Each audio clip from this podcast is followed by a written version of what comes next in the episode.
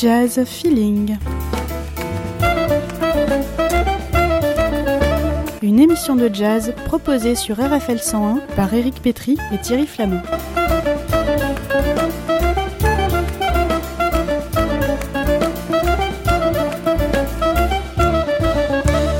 Chaque semaine, le point d'actualité sur les concerts et les disques de votre région.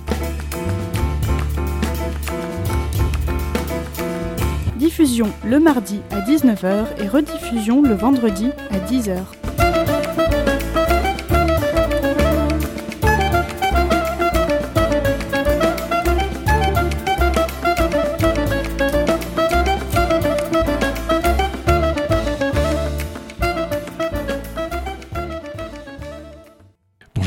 Euh, bienvenue sur RFL 101. Donc oui, nous voudrions dédier donc cette, euh, cette émission Jazz Feeling euh, à Boris Kurtz, donc qui, qui nous a quittés et qui était le directeur de la programmation de Jazz en Touraine à Montlouis, donc depuis 2014, donc depuis une dizaine d'années pour notre nouvelle émission Jazz Feeling, euh, après euh, la précédente consacrée au jazz au féminin. Euh, cette semaine, euh, la ruée vers l'or. La ruée vers l'or parce que euh, régulièrement, des, des albums, des, des concerts sont, sont réédités. alors parfois avec plus ou moins de bonheur et de, on va dire, et de, et de, et de qualité technique, mais euh, très souvent avec quand même des, euh, euh, des redécouvertes qui sont, bah, qui, font partie du patrimoine du jazz tout simplement. donc on va commencer par, une, figure incontournable de notre musique préférée, la personne de Charles Mingus. Alors très rapidement, hein, sans, bien sûr revenir sur toute l'histoire de, ce contrebassiste, donc euh, essentiel. Euh, une période qui est vraiment extraordinaire, qui, euh, qui s'étend de, on va dire, de 1956, hein, de, de, son album Pithecanthropus Erectus, à l'année 64, si on prend euh, ce, cet album euh, Mingus, Mingus, Mingus, Mingus, Mingus, donc euh, qui, bah, qui coïncide un peu avec la disparition d'un musicien avec lequel Charles Mingus a fait beaucoup de concerts et enregistré beaucoup, en la personne d'Eric Dolphy. Donc Mingus, pour éventuellement ceux qui ne le connaîtraient pas, c'est le mélange en fait de toute l'histoire du jazz, c'est-à-dire qu'on retrouve chez Mingus le blues, le gospel, euh, évidemment toute l'influence d'Ellington, mais aussi le bebop bien sûr, puisqu'il il, a développé sa musique euh, à cette période particulièrement riche, et puis, et puis jusqu'au free jazz notamment, un free jazz très très politique. Donc il fait à partir de 64 une, une sorte d'éclipse euh, de Mingus qu'on qu retrouve euh, une grosse dizaine d'années après, en 73, euh, notamment chez, euh, le label Atlantique. Et là, euh, là, ça va être cet album absolument somptueux, dont euh, précisément celui qui va nous intéresser aujourd'hui, euh, ou du moins ceux qui vont nous intéresser aujourd'hui. Il s'agit de Changes One et Changes Two, qui ont été enregistrés donc le 30 décembre 1974 et qui sont réunis euh, aujourd'hui pour une très très belle réédition, réunis en coffret, avec notamment des photos de, Guy Le Quérec, donc Guy Le qui est peut-être le grand photographe de, jazz de, depuis, depuis plusieurs années, en tous les cas en France.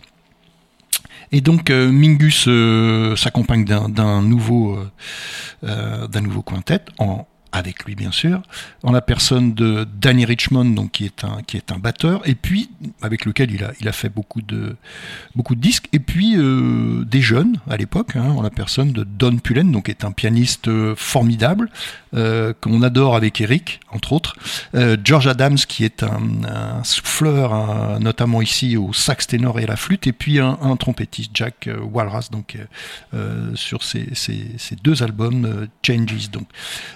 Euh, euh, on retrouve d'ailleurs euh, sur ces disques à la fois des anciennes compositions, mais aussi des nouvelles, qui, sont, assez intéressantes. Et je vous propose d'écouter notamment celle-ci, Opus 4.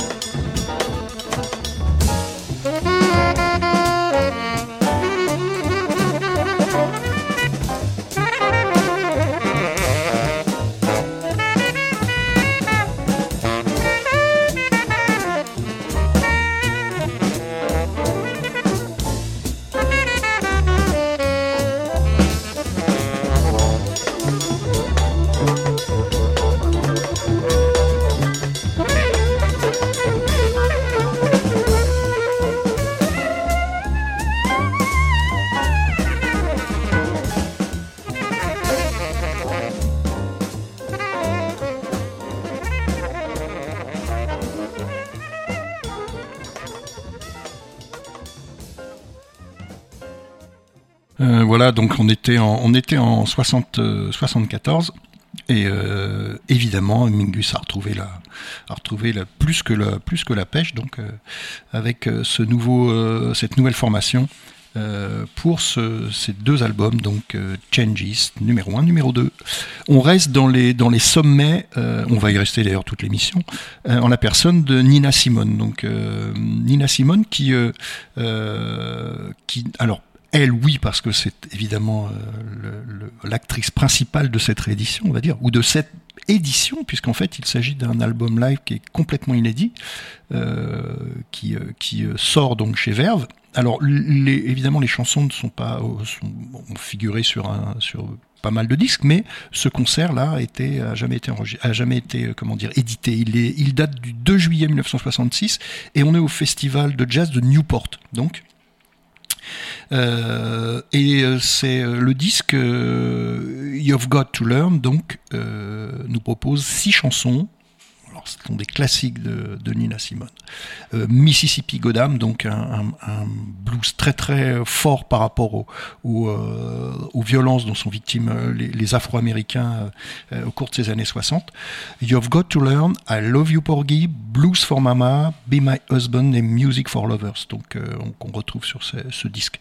Nina Simone ne n'est pas seulement une chanteuse, hein, vous le savez, c'est aussi une merveilleuse pianiste qui se destinait au départ une carrière de, pianiste euh, classique, mais euh, euh, l'apartheid des États-Unis à cette époque-là l'a évidemment empêché d'aller au bout de ses rêves.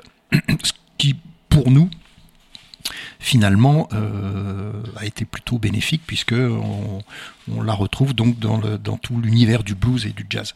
Euh, elle est accompagnée sur ce, disque et donc pendant ce concert par euh, Rudy Stevenson qui est un, très très bon guitariste, euh, Lai Atkinson qui est un contrebassiste et puis Bobby Hamilton qui, euh, s'occupe de la batterie. Euh, et ce concert est particulièrement marqué par l'époque puisqu'on est en pleine lutte des Afro-Américains pour les droits civiques et notamment contre les assassinats racistes qui se, qui se multiplient à cette période. Euh, le morceau que je vous propose euh, d'entendre, c'est I Love You Porgy, qui est un, devenu un standard euh, très enregistré du, jazz, qui est issu d'un opéra de 1935 et des compositions à la fois des textes et, de la musique de George Gershwin et Ira Gershwin. Donc, I Love You Porgy, d'ailleurs, ce qui a été popularisé par Nina Simone dans son premier album, album qui s'intitulait Little Girl Blue et qui avait été enregistré en 1957, qui était sorti euh, deux ans plus tard. Donc voilà, on écoute euh, Nina Simone dans I Love You Porgy. I love you, Porgy. Don't let him take me.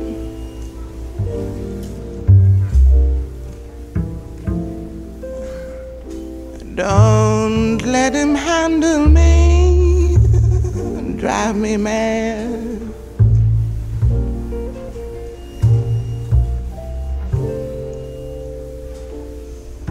If you can keep me, I'd like to stay here with you forever.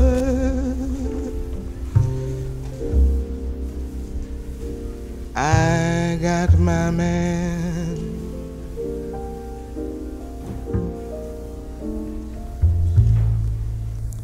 Someday I know he's coming back call on me. He told me so, he's coming back to call on me. He's gonna handle me and hold me so.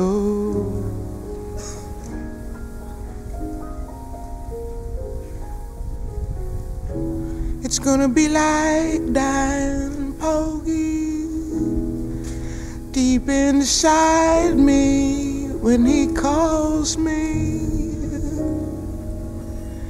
But when he comes, I know I'll have to go.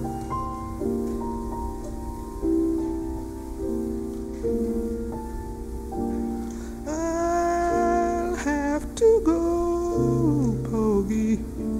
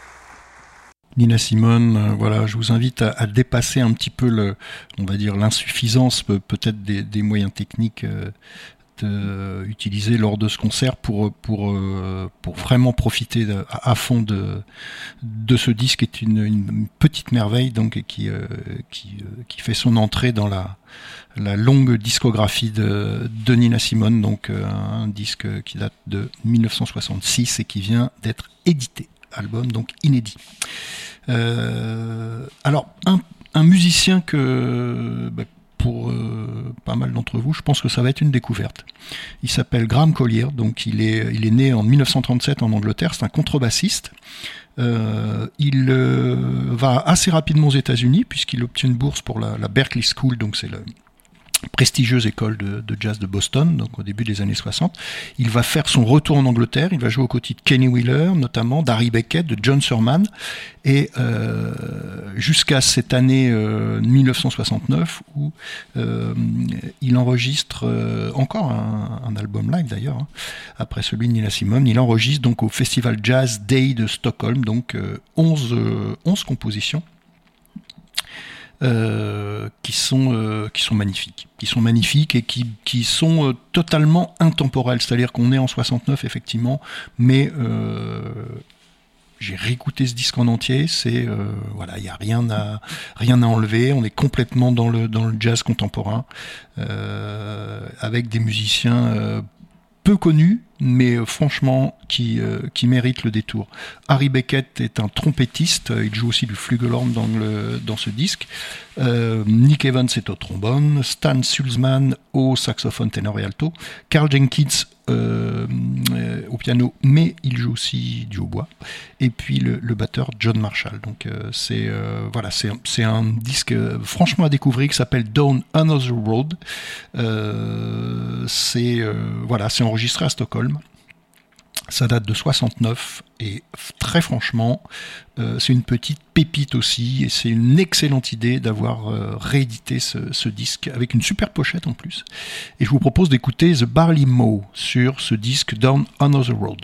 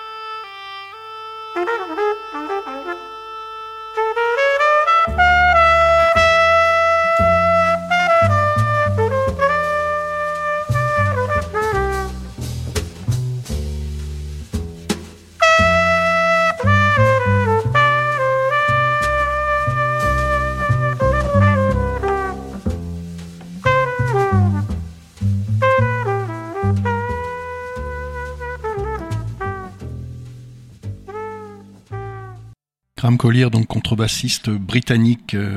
voilà, n'hésitez pas à aller chercher d'autres enregistrements de ce, musicien et de, et de ses, différentes formations. C'est franchement un vrai bonheur de le, découvrir ou, ou, de le redécouvrir. Euh, on continue avec euh, un phare du, du, du, jazz, bien sûr. On a eu l'occasion d'en parler euh, cette année. il s'agit de Pharoah Sanders. Donc Pharrell Sanders, euh, qui était euh, saxophoniste donc euh, dans la, formation de Sun Ra, qui est devenu le pharaon pour les musiciens de la galaxie free jazz des années 60. C'est Sun Ra qui, qui l'a nommé ainsi, et qui sort un disque en 69 chez Impulse, Impulse, le, un des deux labels de, de Coltrane, qui s'appelle Karma. Donc le, sur le vinyle, la face A contient un morceau unique de 32 minutes. C'est aussi une, une comment dire une, une marque du temps Hein, euh, une sorte de rupture aussi avec les, morceaux dont le, format était, relativement standard. Euh, le titre s'appelle The Creator of the Master Plan, donc 1969. Euh, alors cette musique, c'est un petit peu l'aile mystique du, free jazz. Hein, C'est-à-dire que c'est à la fois une réunion, on va dire, des deux rives de l'Atlantique. On est en pleine guerre du Vietnam, en plein mouvement pour les droits civiques aux États-Unis aussi. C'est une musique qui est comment dire, forte, hurlante, mais qui est moins politique, plus spiritual jazz, comme on dit, que que celle d'autres d'autres musiciens de l'époque. Je pense à des gens comme Andette Coleman ou autres. et on retrouve par contre, ce qui est intéressant sur ce sur ce disque, on retrouve des musiciens qu'on qu'on aura l'habitude bien sûr de, retrouver chez d'autres. Je pense notamment à quelqu'un comme Gato Barbieri par exemple, hein. puisque au piano Lonnie euh, Smith Jr. donc euh, est bien présent. Euh, à la contrebasse, on a à la fois Ron Carter et Reggie Workman sur en fonction des morceaux. Aux percussions, on a Léon Thomas et puis qui est aussi à la voix. Euh, bon, les textes de Long Thomas sont pas forcément, euh, de mon point de vue, hyper intéressants. Bon, ils sont en anglais, donc euh, donc on va dire que ça passe. c'est voilà, mais c'est un disque qui a vraiment marqué cette période sur le plan, on va dire de l'originalité et puis de, de, de nouveautés apportées par, euh, par Sanders euh, à sa musique. Sanders, compagnon aussi de, Coltrane. Et il se trouve que 34 ans plus tard, donc, euh, Sanders enregistre un concert et où il va reprendre les morceaux de cet album, donc Karma. on est le 23 avril 2003 à Tokyo, à Wonder Station, donc, et le, le, label Venus Records va donc publier ce, ce, disque qui est réédité. en ce moment, donc trois musiciens accompagnent euh, le saxophoniste Pharoah Sanders, donc William Anderson qui est un pianiste, Ira Coleman, très très grand contrebassiste, et Joe Farnsworth, donc qui est un, batteur. Je vous propose d'écouter euh, ce morceau euh, extrait donc de, de cet album, The Creator of the Master Plan, ce morceau qui s'appelle Tina, aucun rapport avec les mots célèbres de Margaret Thatcher. Et heureusement, on écoute Tina.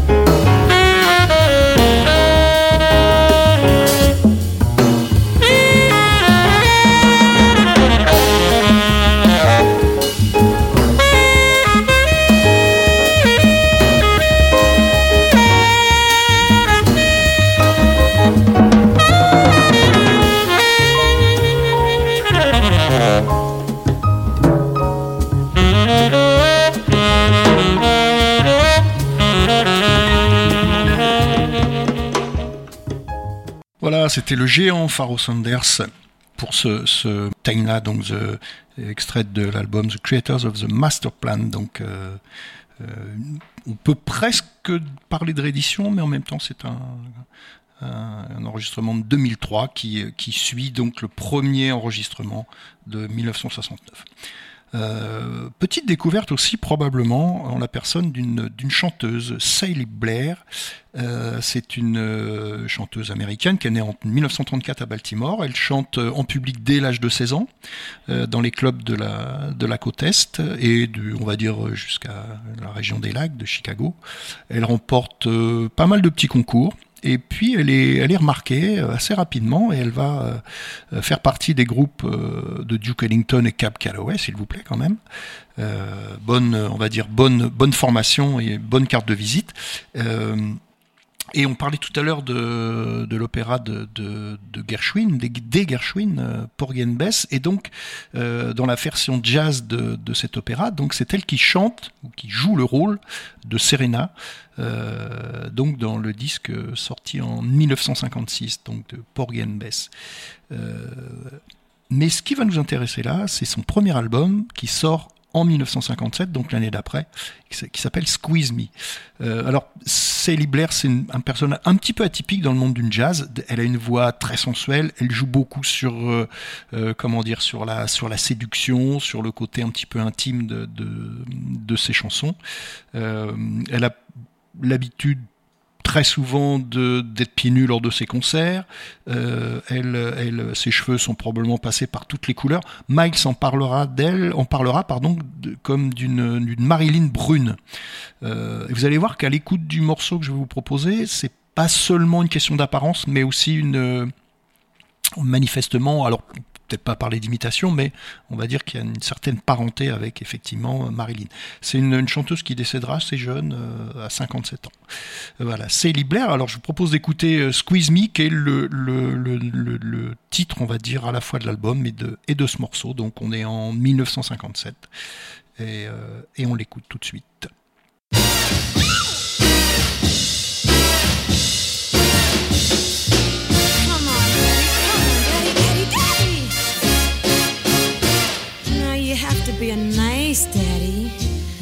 Because it's late and I, I really don't want to say goodnight. But the clock says uh, we've got just a few more minutes, so you know, daddy. But, but, but, but just, just be cool. Cause I'm your mommy, you know what you've gotta do? You've gotta kinda take me in your arms and I'll tell you. Wait a minute, wait a minute. Relax, relax. Treat me sweet and gentle say goodnight. Just squeeze me, but don't you tease me.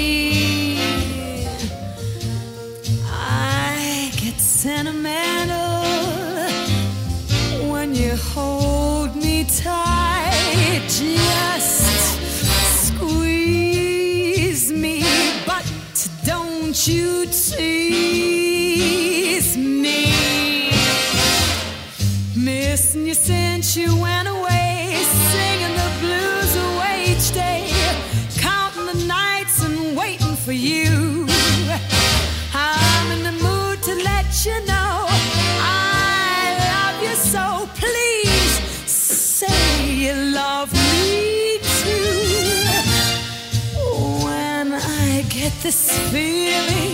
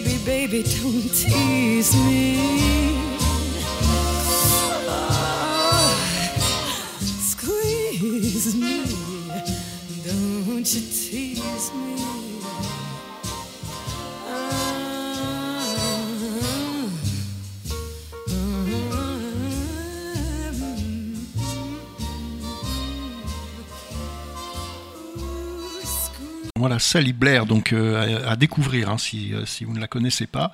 Euh, là, encore une fois, la réédition de ce disque est vrai, franchement bienvenue parce qu'on est, on est, voilà, elle fait partie de, ce patrimoine de, la musique et du jazz en particulier et que qu'on aurait peut-être euh, tendance à, oublier ou à, mettre un petit peu de côté. Et ce serait franchement dommage parce qu'elle est, elle est, elle est, elle est pétrie de qualité et elle a, elle a, elle a offert pas mal de, d'albums donc qui sont tout à fait, euh, tout à fait intéressants. Euh, on termine par, par, par, bon, par John Coltrane, tout simplement. Réédition encore. hein. Bon, c'est un album que tout le monde connaît évidemment, non seulement les amateurs, les amoureux de Coltrane, mais probablement les autres aussi. Album qui s'appelle Olé euh, et qui, fait partie de la révolution euh, Coltrane. Donc c'est une révolution qui se déroule en gros de 55 à 67, donc c'est une période relativement courte, assez longue pour une révolution, mais relativement courte, pour, une, pour discographie, et puis dans l'histoire d'un musicien. Euh, cette période va démarrer plutôt du côté de Miles Davis, puisqu'on trouve Coltrane sur euh, l'album Milestone de 58 et le mythique Kind of Blue de 59. Et puis euh, on va, le, le, suivre ensuite sur les, les deux labels légendaires pour lesquels il a enregistré, à savoir le label Atlantique dans un premier temps, et puis Impulse bien sûr par la suite. Euh, euh, alors sur Olé, c'est pareil, on parlait de, la durée du morceau de Pharoah Sanders tout à l'heure de 32 minutes. Euh, avec Coltrane, c'est exactement la même chose. hein. Le format classique est complètement exposé, euh, explosé, puisque le, le morceau titre, donc Olé, s'étale sur environ 18 minutes. Et puis une nouveauté pour Coltrane, c'est la découverte du sax soprano qu'il va régulièrement utiliser en alternance avec le ténor. Euh, le quintet de ce disque Olé donc est, est assez prodigieux quand même, hein, puisque Eric Dolphy est au, saxophone et à la flûte. Alors vous le trouverez sur la pochette, vous ne trouverez pas le nom Eric Dolphy, vous trouvez le nom George Lane en fait. Euh, il s'agit bien d'Eric Dolphy.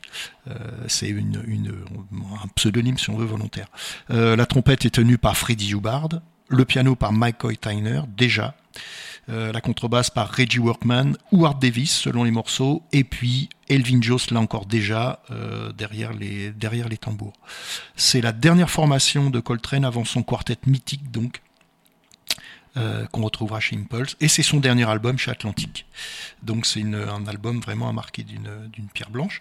Euh, on retrouve tout ce qui fait euh, Coltrane évidemment, le rythme, la chaleur, l'Afrique, l'Orient, puisque c'est un petit peu une réponse à, l'album de Miles qui est sorti en 1960, donc juste avant, Sketches of Spain. Donc le morceau choisi pour pour vous, c'est une très belle balade de, écrite par McCoy Tyner d'ailleurs, pas par Coltrane, euh, qui s'appelle Aisha. Il a écrit cette balade pour sa femme. Ça va devenir non seulement un des standards du jazz, mais évidemment un des, euh, standards et des morceaux fétiches de Coltrane. Aisha, donc, et c'est de, de l'album Olé, qui est sorti en 1961 et qui est régulièrement réédité. Donc, on profite de cette réédition pour euh, en reparler et pour se faire plaisir en l'écoutant.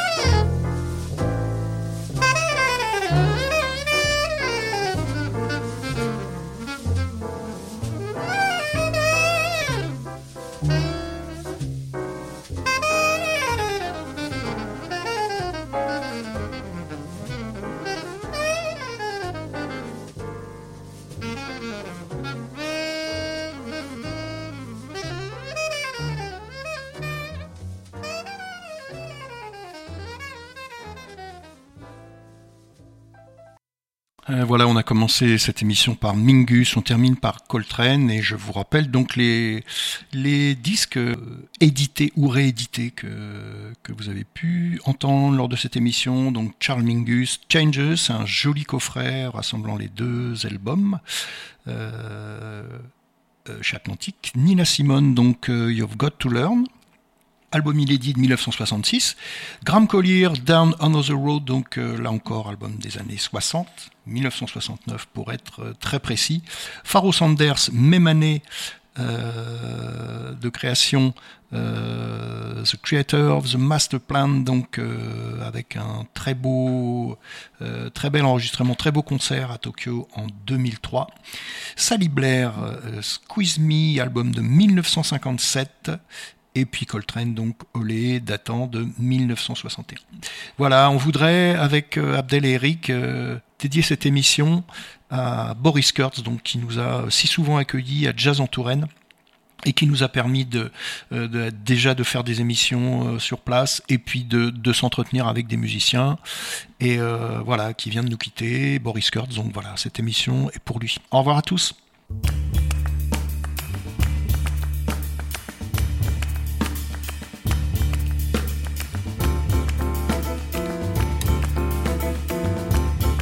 Jazz Feeling. Une émission de jazz proposée sur RFL 101 par Eric Petry et Thierry Flamand.